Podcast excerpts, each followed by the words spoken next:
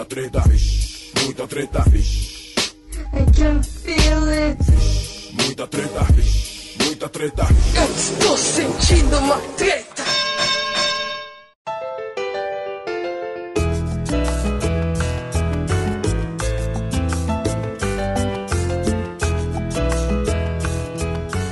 Salve, salve rapaziada, salve, salve moçada, vocês aí que estão ouvindo o Treta Talks, o podcast oficial do treta.com.br. Aqui é o Ivo Neumann e você vai, vai acompanhar aqui hoje uma conversa muito polêmica sobre política com meu amigo Pablo Peixoto. Beleza, Pablo? Como é que você tá? Olá, bom dia, boa tarde, boa noite para todos os ouvintes. Tudo bem? Estamos aqui para tentar, pra tentar explicar, né? Esclarecer alguns pontos obscuros. Tentar. Mas olha só, antes da gente falar qualquer outra coisa, que às vezes eu deixo o convidado falar e eu, eu me perco na edição, sabe? Então eu vou, vou tomar as rédeas aqui. A gente vai começar mandando um salve. O salve é o ritual aqui do Treta Talks em que a gente dá um alô pro pessoal que fortalece, para dar uma dica interessante de algo que a gente descobriu e quer repassar pros amigos. Então você anota essa dica aí ou olha o link no- na descrição do episódio que vai estar lá. Minha dica, meu salve de hoje é um filme. O último filme que eu assisti aí foi o Rebirth. Rebirth é, em bom português, né, o Renascimento. Ele é um filme da Netflix. Você pode olhar, olhar no, no seu, na sua locadora Torrent. Se você é uma pessoa correta e paga impostos, você vê pelo Netflix. E é um filme que eu não posso falar muita coisa porque a graça dele, obviamente, é o, o mistério que vai, você vai se desdobrando na medida que o filme passa. Mas, como bem disse aí o Luigi, é, na, arroba Luigi, meu amigo, que me indicou, é, ele lembra muito o Black Mirror, né? Ele tem essa, essa abordagem satírica grotesca, tipo falando, nossa, olha como a civilização tá patética. E você vai, vai assistindo e sentindo vergonha de ser um ser humano. Mas é, um- é um bom filme, eu, eu gostei, assim, tem um ritmo legal, dá pra você assistir. Você, você tem um salve pra rapaziada, ô, ô Pablo? Eu tenho sim, vou sair do protocolo, que nós conversamos aqui antes, mas eu acabei de lembrar um salve muito importante. Opa, fica à vontade. Aqui é anarquia total mesmo. Adam West e Burt Ward, os atores que faziam aquela série do Batman dos anos 60, vão voltar a ser Batman e Robin. Ô louco, rapaz. É em animação. Ah, em animação. Eles fizeram uma animação da série clássica dos anos 60 que colocou o Batman no radar da cultura pop. Que do caralho, velho. Estabeleceu coisas que até hoje são usadas no Batman. Esse foi o Batman da Feira da Fruta, não? Esse é o Batman da Feira da Fruta. Puta que pariu, isso vai ser muito bom. É, eles vão fazer as vozes, inclusive a Julie Newmar, que é a, a mulher gato mais icônica também, vai fazer a voz. E é um- uma animação toda é, naquele estilo da, da série da década de 60 e faz é, homenagem aos 50 anos da estreia da série nos Estados Unidos. Então, meu salve é, ó, vou dar os as dicas aqui. É 11 de, ah, 11 de outubro, sai em HD, em formato digital, e 1 de novembro, se não me engano, sai em Blu-ray nos Estados Unidos. Que maravilha. E como é que vai ser o nome? Batman Vintage? The Return of the Cape Crusaders. Oh, foda, hein? O retorno dos usados encapuzados. Muito bom. Você pode colocar o, o link do trailer nos comentários do, do podcast que a galera vai curtir. Com certeza, pode colocar tudo. A galera vai curtir porque é muito engraçado. Com certeza, então fica esta dica preciosa. Feira da Fruta Classics vai voltar em animação. Expectativa, né? Então, Pablo Peixoto, meu querido, antes da gente entrar na pauta, vamos fazer um aquecimentozinho também de leve, que é pra esquentar o tamborim. Sim, pois não. Aqui eu fico pensando, às vezes eu, eu penso muito nos livros de história, que, tipo, eles contam a história, mas não é. Às vezes é, é de uma forma que fique mais fácil de entender, não consegue abordar todos os elementos ali e tal. Mas eu já tive aquela viagem de folhear o livro de história e ver em que ponto que eu ia cair. Hum, Digamos que o senhor achou aquela famosa máquina do tempo. É um livro de história. Você tem que ir para um momento histórico da história da civilização. Mas você vai dar um passeio lá, sacou? Você vai voltar. entendi. Para onde você vai agora? Puta, que pergunta louca, hein? Máquina do tempo. Eu vou ficar assistindo? Você vai assistir, você não pode se envolver muito porque você tem medo das consequências. Mas eu posso me machucar? Você pode sim, com certeza pode se machucar. Posso. O Big Bang não é uma boa história. Chegando lá é um risco, né? Big Bang não ia ser muito, como é que se diz, confortável, né? Não tem nem uma poltrona. Eu já assisti muita coisa, né? Pois é. Sei, cara, tem que pensar aqui. Tem que ser agora, assim, da lata. É, porque você imagina, é uma oportunidade rápida. O livro de história, chum, virou mágico. Já sei, já sei. Eu queria estar no Shea Stadium no show dos Beatles. Oh, escolheu bem. Aí você, você jogou aqui, nem foi muito longe. Você quis ver um, um momento mágico aí do, do pop, do rock. Mas eu também aceito o Monterey Pop Festival. Pra ver Jimi Hendrix, The Who, todo mundo lá no iníciozinho da carreira arrebentando. Pô, desse jeito você me deixou com vontade de ir lá em Woodstock. Muita chuva, cara. Woodstock choveu muito, tava muito desconfortável. Monterey dá pra ver sentadinho de boa. Digamos que lá, lá em Woodstock, além da chuva, tava chovendo outras coisas também. Eu vou precisar refutar a sua resposta, Paulo, porque eu não sei se é a qualidade aí do meu ensino médio, mas não teve Beatles em nenhum livro de história meu, cara. Não que eu me lembre. Ah, depende do livro de história que você está lendo. Se for história da música pop, tem. Falou que história que era. Eu, eu vou, eu vou pedir para você se concentrar num, num, período histórico que esteja num livro de primeiro grau, de ensino fundamental. Período histórico. O que, que vai ter ali e você vai ter que ir para lá. Pô, o dia D deve ser foda. Pode ser? Pode ser, o dia D. Agora é bem arriscado, mas deve ser uma emoção do caralho, né? Arriscado, mas deve ser uma videogame foda. Com certeza você queria ver o dia D do lado aliado, né? Eu queria ver no meio, assim. Longe das balas, de preferência. deve ser aquele desembarque, deve ter sido um negócio muito incrível de assistir. Né? Com 360, assim, deve ser um negócio louco. Imagina a gente poder ver um 360. Eu acho que em breve a gente reconstitui isso aí em 360 fácil, né? Pois é, deve ser um negócio que deve dar medo, cara. Porra, o Homem na Lua também. O Homem na Lua, né? Mas aí você, tinha que estar tá na Lua, né? tô na Lua com meu aparato, com minha roupa moderna de astronauta, vendo o cara chegar, só que eu tô invisível. Comendo uma pipoquinha, chorando, emocionado. Sentado lá de boa, né? Deve ser legal.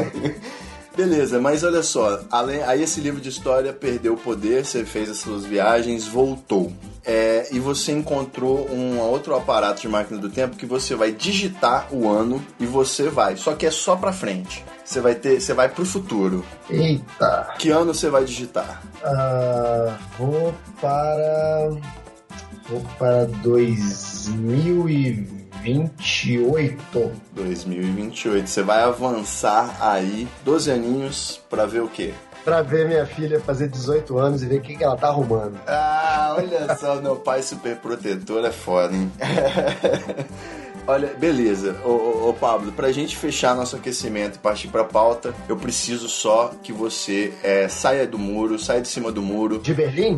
Sai de cima do muro de Berlim agora. Não, é, não vou, não vou fazer nenhuma pergunta que envolva o tema aqui, porque senão já seria tendencioso nesse caso.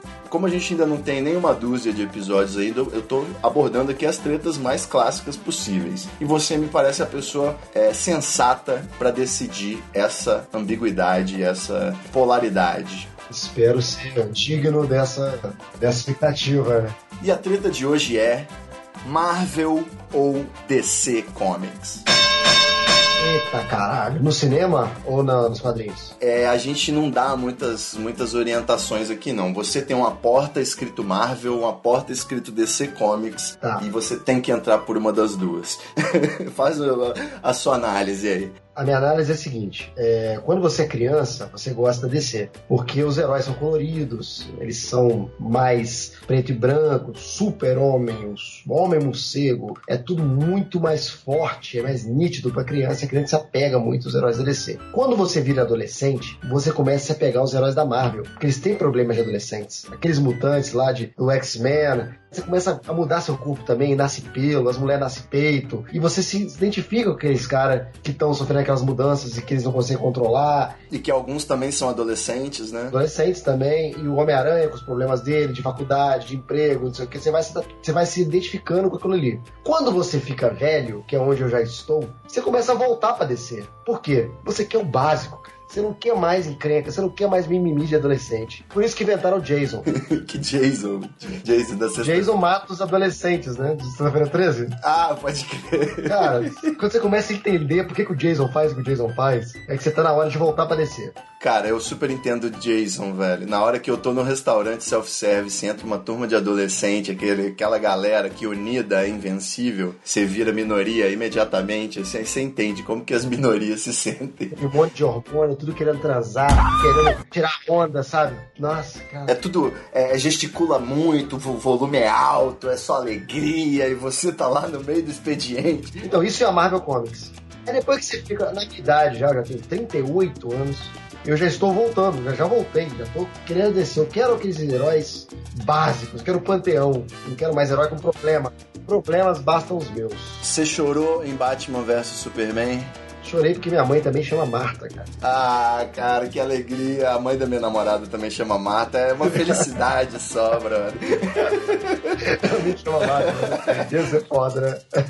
A mãe do Supla chama Marta. Eu super não entendi esse, essa, essa crítica ao filme, né? Eu acho que ela meio que partiu de uma super expectativa, me parece. Porque o filme é bom, apesar do vilão terrível. Eu não sei. Assim, no cinema, no cinema, a questão é a seguinte: hoje a Marvel tá na vantagem. Uhum. Mas eu, quando moleque, eu vivi num mundo onde só os filmes da DC davam certo. Os filmes da Marvel eram fracasso atrás de fracasso. O Superman do Christopher Reeve, o Batman do Tim Burton, só sucesso e de crítica e público e a gente ficava maluco com os heróis. Agora, nesse mesmo tempo, teve a Marvel faliu, cara. A Marvel vendeu os direitos dos personagens por micharia pra Sony, pra Fox, tá gerando todos os problemas hoje porque é o X-Men tá na Fox, porque o Homem-Aranha tá na Sony. Quarteto Fantástico aí, maravilhoso. Quarteto Fantástico 94 era um negócio que não foi nem lançado, de tão ruim que era. A gente teve telefilmes do Nick Fury, que era a coisa mais bizarra do universo. Já começa bizarro chamando telefilme, né?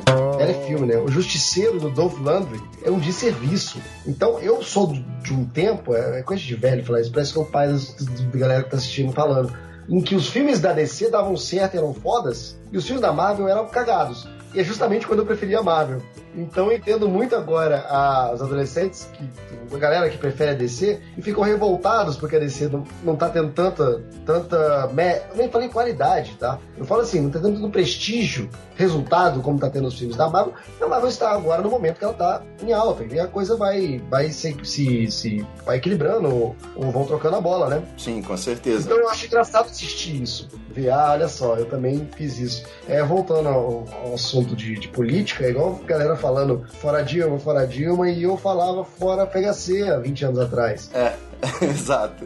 E é a mesma coisa, eu fico rindo da galera, falo assim, pô, galera, eu, eu também falava isso e é uma bobagem. Ho- Hoje olhando, era bobagem falar FHC, como é bobagem falar fora Dilma. É a mesma coisa. Ela foi eleito, então não tem fora, tem nessa de fora. Não é para marra, não é no grito que você vai tirar o presidente. Já que você tá queimando a largada aí, eu vou ser obrigado então a partir pra nossa pauta. Fechou com a DC Comics e agora vamos falar sobre a guinada esquerda que o, o planeta acho que nunca vai dar, né? vamos pra pauta então. Saiu da DC para decepção. Isso.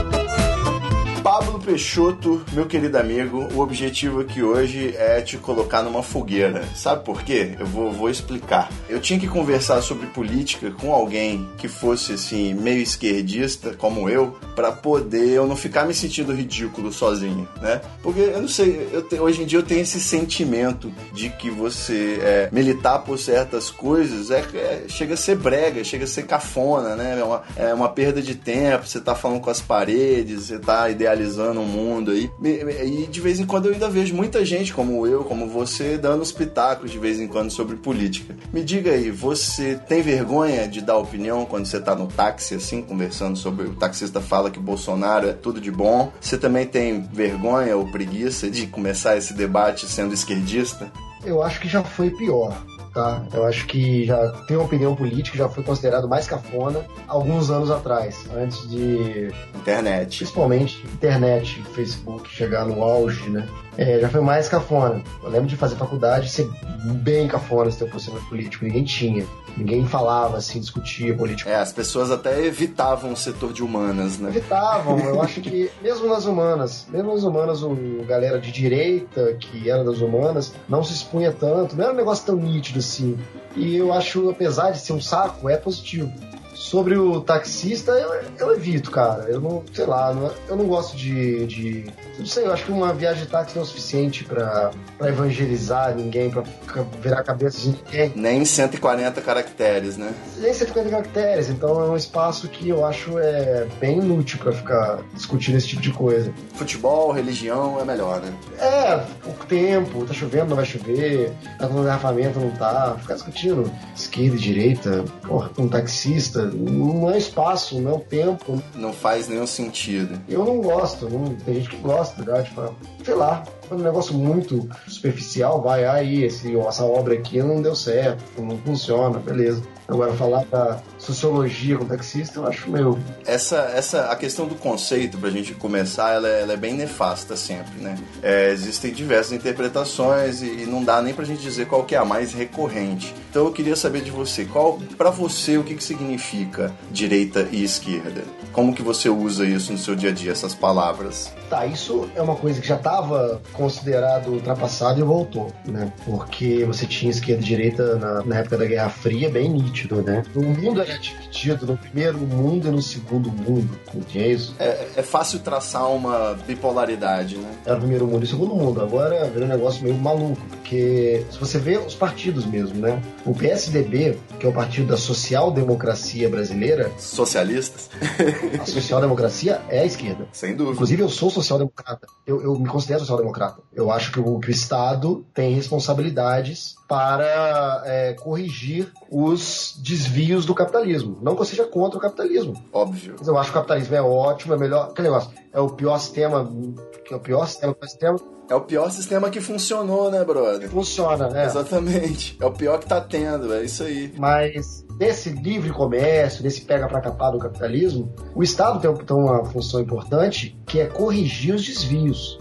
Quer ver onde é que está tendo ah, as desvantagens que o capitalismo eh, cria? O Estado tem que entrar tentando equilibrar isso da melhor forma possível. Aí sim, com cotas, com políticas públicas, com, com ações afirmativas, com todas essas, essas coisas. Então, voltando ao assunto, se o PSDB, que é o Partido Liberal, é o Partido da Social-Democracia, e o PT, que é o Partido Trabalhista, é o Partido da Social-Democracia, a coisa já está errada. Pois é, fica, fica nefasto. Por que, que eles estão disputando, né? O PT não tem nada de trabalhista, sabe? É, os nomes não. É, e eu acho que tem muito a ver também com esse lance do. Desde que o Lula ganhou as eleições, né, lá em 2002, ó, a esquerda passou a ser governo, passou a ser situação, e a direita foi pra oposição. Então as coisas ficaram meio confusas, né? Você ser de esquerda, você passou a ser governista, e agora? Cadê seu Deus numa hora dessa? Virou uma coisa meio bagunçada.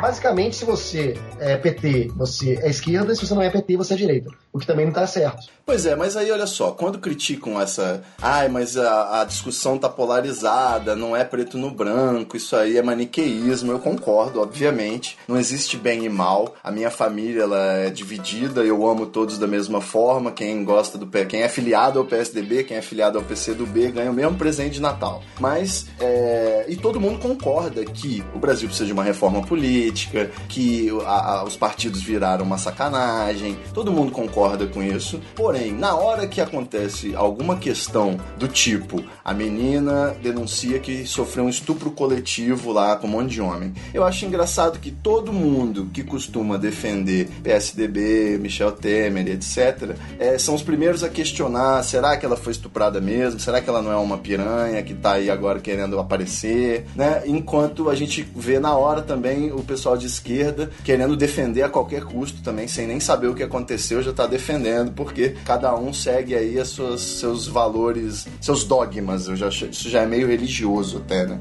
Uhum. Você percebe também que tem isso? Que, tipo, rola uma, polari uma, uma polaridade meio que dá pra perceber. Na hora que pega pra capar, as pessoas ou vão pro lado conservador ou vão pro lado liberal. Geralmente são as mesmas pessoas. É, o que acontece é que o que se tem hoje como direita, ela é muito pragmática, tem o pragmatismo de direita, de resolver as coisas de maneira bastante é, matemática, ao mesmo tempo que a esquerda é intransigente. Sem dúvida. Então, para essa questão, quem é um pouco mais conservador vai dizer, ah, tem que matar todo mundo e tá resolvido o problema. E ao mesmo tempo, a intransigência da esquerda é de, de relativizar tudo. Então há uma há, um, há distorções dos dois, eu acho que a gente tem que chegar. Por isso que existe debate, por isso que existe democracia. É essa que é a, questão, né? Para isso que existe democracia, por isso que o democrata é importante, por isso que a ditadura de qualquer lado é ruim. Porque no, no, no pragmatismo, na intransigência, é, é, negativo. Mas olha só, vamos voltar antes da gente partir para como que a gente vai resolver o mundo, que esse é um ponto que eu acho importante abordar. Eu queria saber de você o seguinte: você fez, participou do bundaço fora Temer? Você acha que a gente deve denunciar o golpe fazendo um sarau de poesia, todo mundo nu e tendo apresentação de minorias convidadas para recitar poesias? Eu acho que manifestação artística, ela é manifestação artística. Ela pode ser artística e política ou não. Você fazer uma música fora Temer e fazer um bundaço fora Temer, para mim não faz muita diferença. Não que eu não gosto do bundaço, não gosto da música e tal. Eu até aprecio o bundaço. É mais fácil eu apreciar o bundaço do que a música. Ivo, Ivo, a questão é que deve apreciar. A questão é, ter o direito de fazer o bundaço, ter o direito de fazer a música, ter o direito de não gostar. Correto. É isso que tem que existir. Tem que existir respeito, porque eu posso achar uma idiotice o cara tirar o, a bunda para fora para dizer o Temer quem ir embora, acho que é um serviço, inclusive. Mas eu não tenho direito de censurar isso como algo que não vai funcionar ou como algo que talvez funcione e deve ser, sabe, sei lá. Mas, mas olha só, a gente, é, eu pelo menos achava muita graça de só ver adesivo fora Dilma em carro importado grande. E hoje, é, obviamente, eu acho graça também de ver os caras escrevendo no copo da Starbucks fora Temer para fazer o funcionário, o pobre do funcionário, ficar gritando e virar piada. É, e fazer o Snapchat ainda pra galera da, da esquerda. Acho que é algo meio típico, né? É aquela coisa que eu tava falando, é, o, o, a esquerda ela tem esse estigma de ser muito pobre. Que você ser de esquerda, você é obrigado a ser pobre. É uma coisa franciscana, né? Uma coisa franciscana. Então, se você usa o iPhone, se você vai no Starbucks fazer um, qualquer coisa de esquerda, você tá errado. Isso, é, isso, isso é absurdo. E por que, que isso é um absurdo? Eles querem que, que, o, que a esquerda é, trabalhe como mimeógrafo. Sabe pra quê? Quando chegar o seu, o seu texto de mimeógrafo que você distribui na rua, eles viraram pra você e falaram assim: ah lá, a esquerda é muito ultrapassada. Exatamente. Não consegue se atualizar. É pobre, nunca vai dar certo. A ideia de esquerda é ultrapassada. A ideia de esquerda é a Revolução Cubana. A ideia de esquerda é a Revolução Russa. É coisa da metade do século XX para trás. A mentalidade da esquerda é metade do século XX para trás. É isso, essa que é a arma. Então, tudo que você fizer que for da metade do século XX para frente, você está sendo contra o estereótipo que estão tentando enfiar em você. Sem dúvida. É por isso que a esquerda usando. Não é porque o iPhone é feito pelo capitalismo. Não. Cara, eu acabei de falar, eu sou de esquerda e sou super a favor do capitalismo. Então nada contra o, a, a, Apple fazer celulares maravilhosos. Isso é tão óbvio, eu acho isso tão óbvio, né? Tipo, qual o mistério, né? As pessoas acham que todo mundo é soviético, que a gente quer que a Rússia seja o centro do mundo. E algumas pessoas eram. É. Pararam no tempo, cara. Tipo, é, as pessoas eram pobres na Rússia, mas tinha as pessoas pobres também nos Estados Unidos. Aquela Cuba, todo mundo é pobre, né? Pô, vai no Haiti, que é, que é capitalista. Sem dúvida. Tipo, não é, não é um parâmetro. Jamaica não tá melhor do que, do que Cuba, assim. Tem mais ricos, mas também tem muito mais pobres. Olha isso aí é, é, um debate interessante, se Jamaica não tá melhor que Cuba, hein? Além do Sain Bolt, a Jamaica tem um produto muito interessante. Olha aqui em Cuba, se você quiser achar, é fácil. É, não, não, mas lá em Cuba tem os charutos cubanos famosíssimos e na Jamaica tem o famoso bobsled, né? A equipe de trenó. Comprar bobsled em Cuba não é tão difícil assim. Imagina.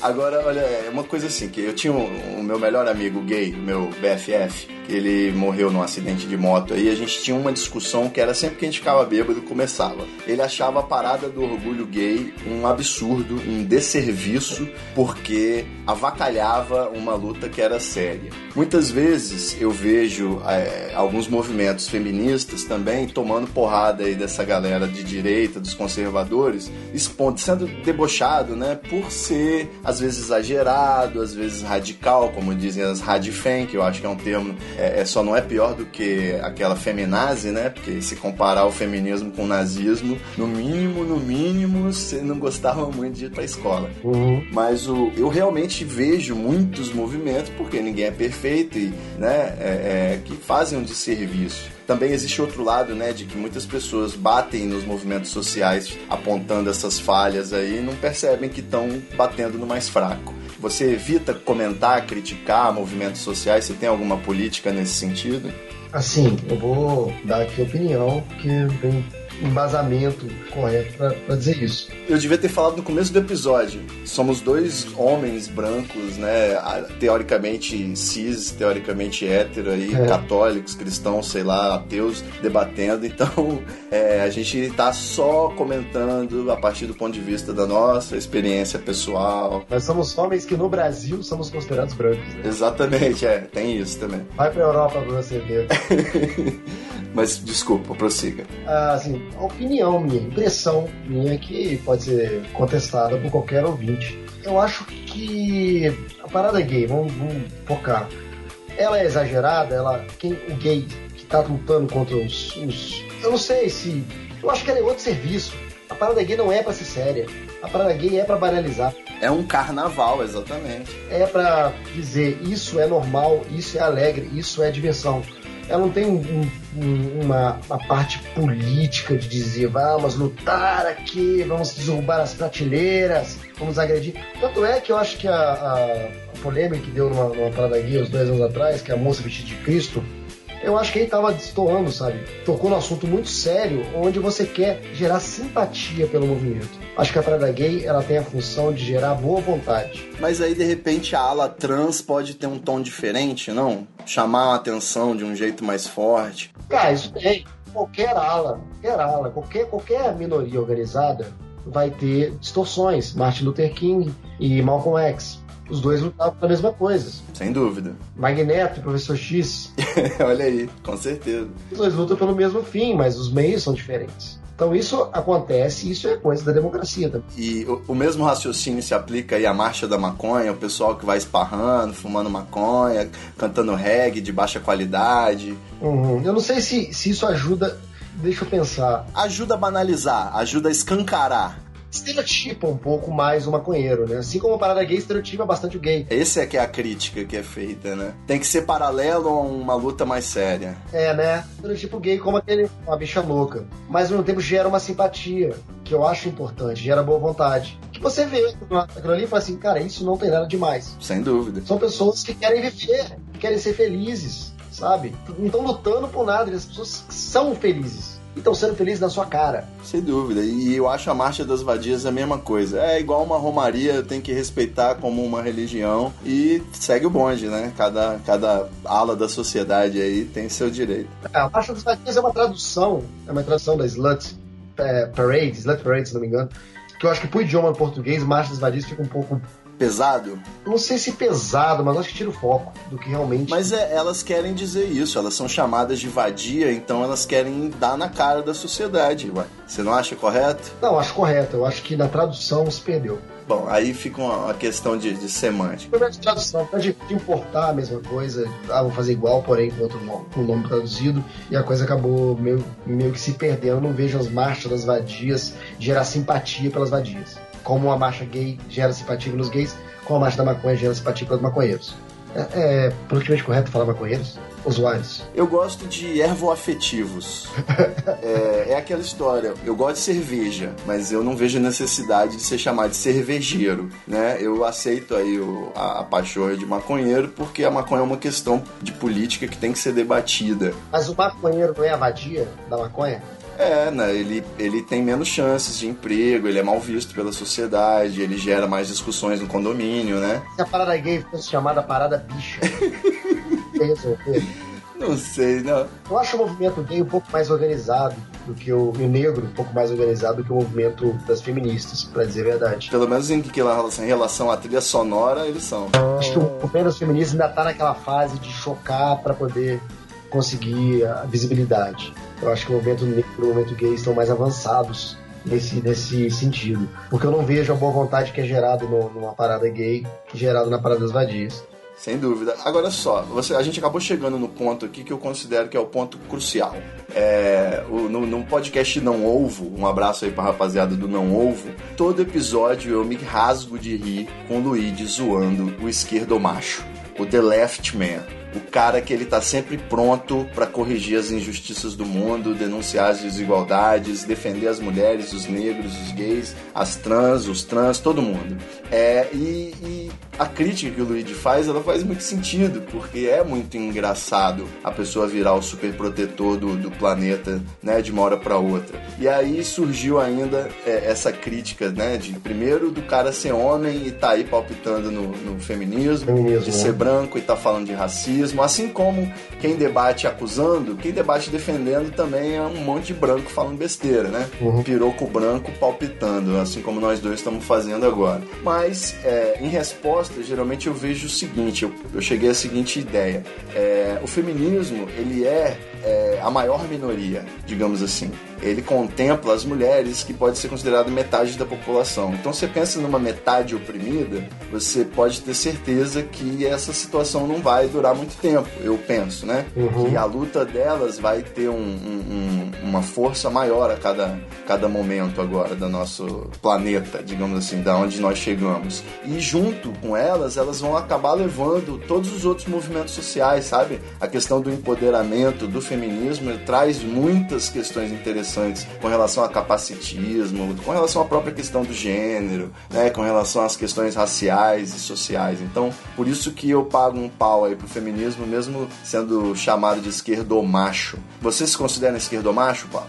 Ivo, se as mulheres são 51% da população brasileira, as pessoas que se declaram negras e pardas são 53%. Então é mais do que o feminino. Mas é, é, eu, diria, eu diria assim, a tonalidade da pele as etnias num país miscigenado como o nosso torna as coisas um pouco mais. Eu tô falando dos autodeclarados. Pois é, mas mesmo assim, cara, pra você se engajar, a, a- a- eu diria que a diferença de tonalidades, de- com perdão do trocadilho aí, ela é maior nessa questão étnica do que no feminismo. Não Uns são mais pretos que os outros, outros são mais brancos que os outros, e feminino é feminino e masculino é masculino. É, mesmo que tenha essa questão da feminista branca, rica e a, a mulher negra, pobre, sei lá, gorda, trans e toda essa, essa, esses movi essa, como se diz, essa diversidade dentro do próprio movimento, né? Eu diria que é, existe uma união que é muito mais simbólica, cara. Tem até o cromossomo, sei lá, a identidade é, de gênero que, que vai fazer as mulheres se identificarem nessa luta. Não sei.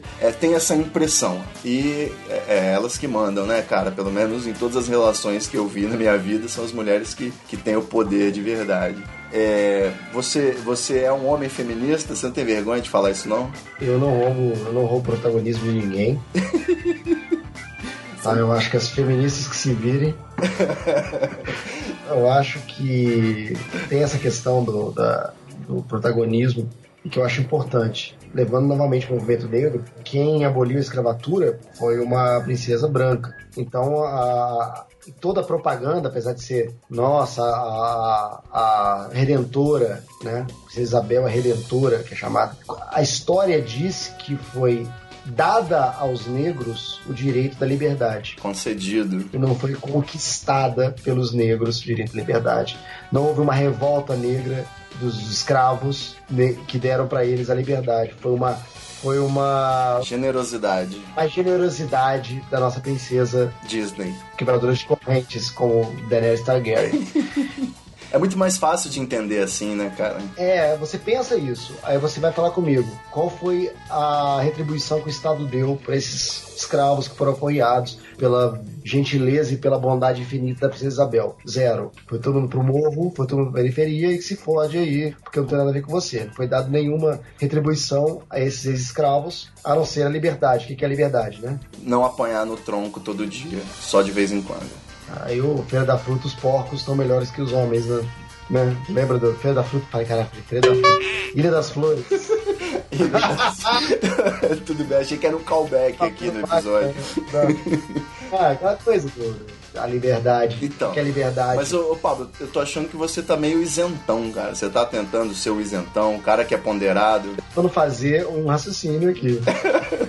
então, o que acontece? Com a questão do protagonismo. Não é o homem que vai virar pra mulher e falar assim, ah, agora vocês podem fazer isso, agora vocês podem fazer aquilo. Eu acho que a mulher tem que se impor e conquistar as coisas, porque senão vai sempre parecer que foi uma, um benemérito, assim como o voto é. Sem dúvida. Ah, as mulheres votam, que ótimo. Por que, que votam? Ah, porque os homens dos deputados foram lá e votaram e deram esse presente para as mulheres, que é poder votar, poder dirigir, poder trabalhar. Eu acho que é hora das mulheres tomarem realmente as rédeas e, e fazerem algo por elas. E é, uma, é um processo, né? Algo que vai acontecer agora, nem amanhã, nem depois da manhã. Se você vê a Suécia, existe uma, um movimento feminista que já tomou o poder, que já domina praticamente a política, e o feminismo da Suécia é agressivo. Já nosso amigo Snowden tomou um cacete por causa disso. Olha aí, mexe com quem tá quieto. Suécia não é brincadeira. Da- a história toda da liberdade sexual da Suécia, que já vem desde os anos 60, Muda tudo, né? Muda a história do país. o que 60 anos depois, 50 anos depois, gera hoje um feminismo que eu acho mais completo. Inclusive, eu acho que a política mais completa do, do mundo é a Suécia. Sem dúvida. Inclusive merecida medalha aí no futebol feminino, já que, já que é assim. Amor livre e almôndegas. Você tem que ter uma opinião, ao mesmo tempo você não pode roubar o protagonismo. Isso é uma coisa muito delicada de fazer. Isso, é a linha tênue, como sempre, né? Você não pode ficar contra nem ficar alheio. Ao mesmo tempo, você não pode ser o cara que deu a- o benefício. Então você tem que apoiar. É, aquela coisa, você quer ser feminista? Seja feminista com seus amigos e não com suas amigas. Seja feminista com homens, não com mulheres. Ô cara, não faz isso, não faz aquilo, não, não vira desse jeito e tal. Que aí a coisa começa a mudar, eu acho. Quando os homens começarem a reeducar os homens, né? Filhos principalmente. Cara, vejo criança, criança é uma tristeza, cara. Já ser muito machista. Ah, com certeza. O cara tem medo do filho virar viado, e ele começa a botar uma porrada de merda na cabeça do moleque, que vai virar um machista. Sim, com certeza. Aí entra na questão do gay, né? Existe uma boa tese. Como o machismo começa na homofobia. Não, mas eu não tenho nenhuma dúvida. O homem, ele, ele tem que ser o forte, né? Ele não pode ser penetrado por outro homem, senão ele é uma mulher, que é um ser inferior. Meu filho não vai ser viado, você tem que ser macho, você tem que chegar nas mulheres, tem que fazer viado, o cara fica machista. Isso, com certeza. Fica com medo de ter um desgosto de ter um filho gay. Aí ensina ele a ser um chauvinista do caralho. Isso dá uma tese de doutorado, cara. Pô, mas isso já deve existir, não é possível. Eu acho que também faz, faz todo sentido. Ô Pablo, só pra fechar, eu queria que você me dissesse o que, que você acha então dos evoluidões. O que que Felipe Neto fez um vídeo, ele mesmo lendo os tweets dele preconceituosos, gordofóbicos, machistas do passado e, e aconteceu recentemente com o Biel, né? Aquele perfil, o Justiceiro Sujo, botou o, o, o- o Biel, os tweets antigos do Biel aí, dando, falando de, de- de, sei lá, injúria racista, falando um monte de merda, né? Afinal de contas é o Biel. E, enfim, o que, que você acha disso? As pessoas caçando tweets antigos e as pessoas que foram muito racistas e preconceituosas no passado. Cara, o que evoluiu foi a sociedade. E evoluiu muito rápido. A gente está pensando diferente muito rapidamente. E as pessoas estão vendo que, que falavam há dois anos atrás e se tocando que tá errado. Eu acho isso muito Saudável. é, emblemático da velocidade da velocidade que as coisas estão acontecendo. Mesmo que você faça uma de evoluidão para ganhar, que é, é o mestre do, do- da, da ficção de si mesmo, né? Sim, é, a crítica é, não é você que mudou, é a forma de chamar a atenção das pessoas que mudou. Então, as pessoas serem obrigadas ou acharem uma oportunidade de aparecer fazendo esse tipo de, de evoluidão, tirando esse, essa casca por dentro, está acontecendo uma coisa muito importante, que as pessoas estão discutindo o assunto, elas estão reconhecendo os erros e elas estão mudando a posição, que eu acho muito importante. É melhor do que ficar voltando nesses, nesses tweets e falar assim, é isso mesmo, é isso que eu penso ainda, apesar de o que vocês estão dizendo. Sem dúvida. Não, e, e, tipo, Se virou moda ser evoluidão, que bom, sabe? Que bom. isso, isso, exatamente. Mesmo que você seja um falso, mesmo que você não tenha evoluído nada, só dizer que está evoluído já tá bom. Já tá melhor, já é um ponto, né, pra Grifinória. Já é melhor, já é melhor, já é ponto, já é ponto. E eu acho engraçado como, pelo menos nesse mundinho de internet, que a gente sabe que é pequeno, a gente sabe que é classe média, que é branco, esse mundinho de, de, de internet já está sentindo um pouco essa mudança. E eu acho bom, eu acho bom isso. Apesar de, de- das falsidades, ah, não é bem isso, o cara querendo aparecer. Pode ser que sim, pode ser que não. Sempre tem, ué, sempre tem. Mas é importante que se debata aí, tem que debater mesmo. E as pessoas estarem vendo os tweets antigos se, se retratando é uma situação de, assim, pensando da maneira mais ingênua possível. Cara, olhar o que você fez e falar assim, isso estava errado, agora eu penso diferente, já é uma forma positiva da luta. Sim, com certeza. Já é alguma coisa. Né? É, eu diria assim, mesmo que a discussão esteja, às vezes, ela ela é levada ao nível da quinta série, troca de ofensas, petralhas, coxinhas, blá blá blá, eu acho bom porque a gente tá falando de política, cara. Ao invés de ficar debatendo um esporte qualquer aleatório ou religião, né, qual lenda é mais legal, a gente tá debatendo coisas que são da nossa vida, da vida real. E Bertold Brecht, em algum lugar, tá bem feliz sorrindo aqui de que o número de analfabetos políticos com o tempo vai diminuindo, né? É. De um jeito ou de outro, a internet tá levando a conversa aí pras pessoas. Sim, concordo. Agora, por, por que, que o esquerdo macho é tão cafona? Por que, que a gente não consegue ganhar esse, essa batalha ideológica e nunca saberemos, né? Eu não sei se nem se tem batalha, mas eu acho que é cafona porque a esquerda tem essa, esse estigma de ser ultrapassada, de ser uma coisa vencida, soviética. Mas se o cara chega com uma calça saruel pra recitar uns poemas ou tocar um violão, velho, com artesanato, eu vou achar ultrapassado, cara. Isso é muito cafona. a não ser que ele tenha um back. A gente citou que o Walter Benjamin dizia que o problema das humanidades é que todo mundo sabe fazer. Então ninguém leva a sério as humanidades. Todo mundo sabe escrever, logo todo mundo é poeta. Sem dúvida. É isso que ele quer dizer. Então, se todo mundo sabe pegar no pincel e passar o pincel pelo quadro, todo mundo é pintor. E já o cálculo matemático, né? Qualquer um que faz. Então as humanidades têm sempre esse problema, vão ter sempre esse estigma. Não sei se sempre, né? Vem a rebelião das máquinas aí, só vai Ah. ter artista. É, não o, o, o Steve Sainz que falava que os computadores criam arte, como é que era? Computadores fazem arte, artistas fazem dinheiro. Artistas fazem dinheiro. É meio que é, antecipando o que a gente vai ver por aí, talvez. Tá vendo, né? Ah, muito bom. Vou baixar o vetor aqui do Che Guevara, imprimir um milhão de camiseta e botar pra vender no cartão de crédito. Pros esquerdistas. Camisa do Che Guevara é cafona pra caralho. Não, camisa do Che Guevara é o ícone, né? Do cafonismo, a foice e o martelo. O, o bloco soviético é um negócio que é cafona mesmo, né? É pra ser cafona. Sim, com certeza. Não, o, o bloco soviético é meio que uma sátira, né? Muita coisa hoje é meio que uma sátira. É mais uma autocrítica do que uma crítica ao sistema capitalista. Ou, né? um elogio, é é mais uma autocrítica do- da esquerda do que um elogio ao comunismo. É isso que eu vejo. É, o carnaval, né? Carnaval do pessoal de humanas. É o ridículo daquele personagem estereotipado que eles tentam incutir no esquerdo. Então, ah, esquerdista tudo comunista, então vamos ser comunista pra ver, sabe, exagerar esse estereótipo ver se quebra. Pelo ridículo, a coisa inverte. Mas é complicado. O Che Guevara, durante quando eu fui adolescente, obviamente, foi um dos ícones que eu achava o máximo, né? Eu não cheguei a vestir camiseta, mas era tinha admiração por ser um revolucionário que acima de qualquer coisa virou o status quo. Ah, mundo. Né? Hoje é- é- a gente não evoca esse tipo de ícone homofóbico, sanguinário, né? ditador, etc. Então é, é complicado. O ser humano, né, cara? O ser humano no momento que as coisas eram muito extremadas. Era, era isso, era aquilo. Não tem muito. Sim. É, e o Robespierre lá na Revolução Francesa, ele é um herói ou ele é um, um vilão, né? É, não é nenhum deus, nenhum. Não é nenhum deus, nenhum monstro, mas, tá- mas eu acho importante você dar a sua vida pelo que você acredita. É, é, é uma entrega. Mas você usaria a camisa do Che Guevara? Eu uso camisa de Guevara de boa, mas eu, é, eu sei que é. Tem pontos críticos. Vou entrar no estereótipo. Ah, acho que eu não uso camisa de Guevara, na verdade, não. Uma vez eu tava lendo sobre o, o Carlos Merighella, ele. Aí, porra, eu estudei história faz muito tempo, cara. Eu já fumei muita maconha desde então. Então, tipo, eu não lembrava absolutamente nada, sacou?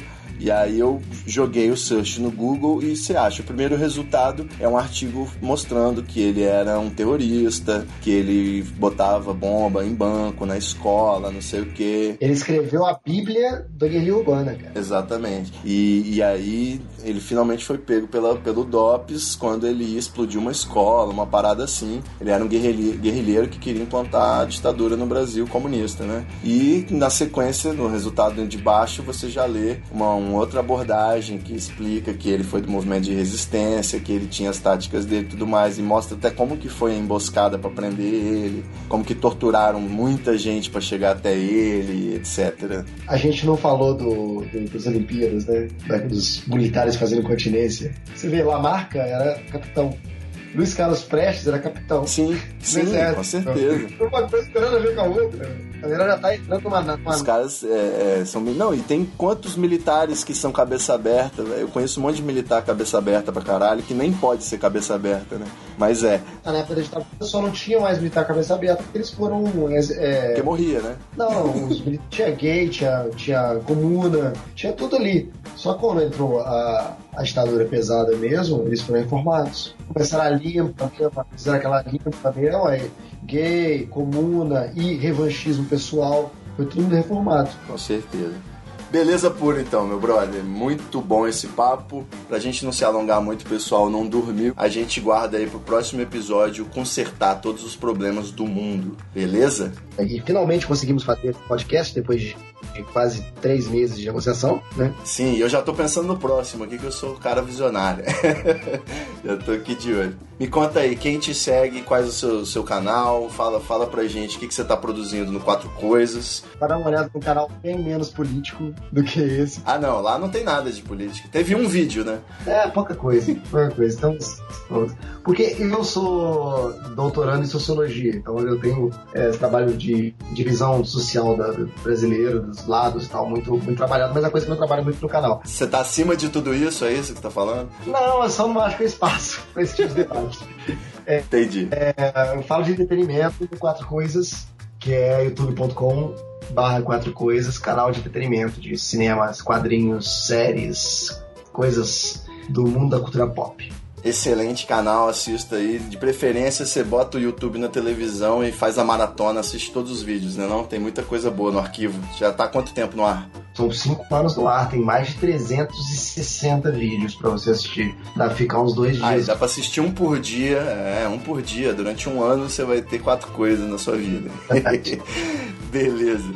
Valeu então, Pablo, meu querido. Aquele abraço, muito obrigado Valeu. pelo episódio maravilhoso aí. Obrigado a você, convite. E até a próxima. Tchau. Valeu.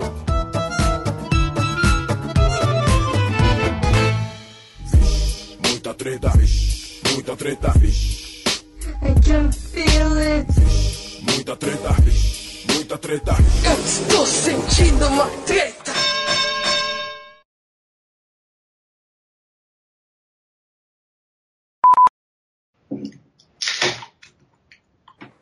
Foi uma cerveja se abrindo?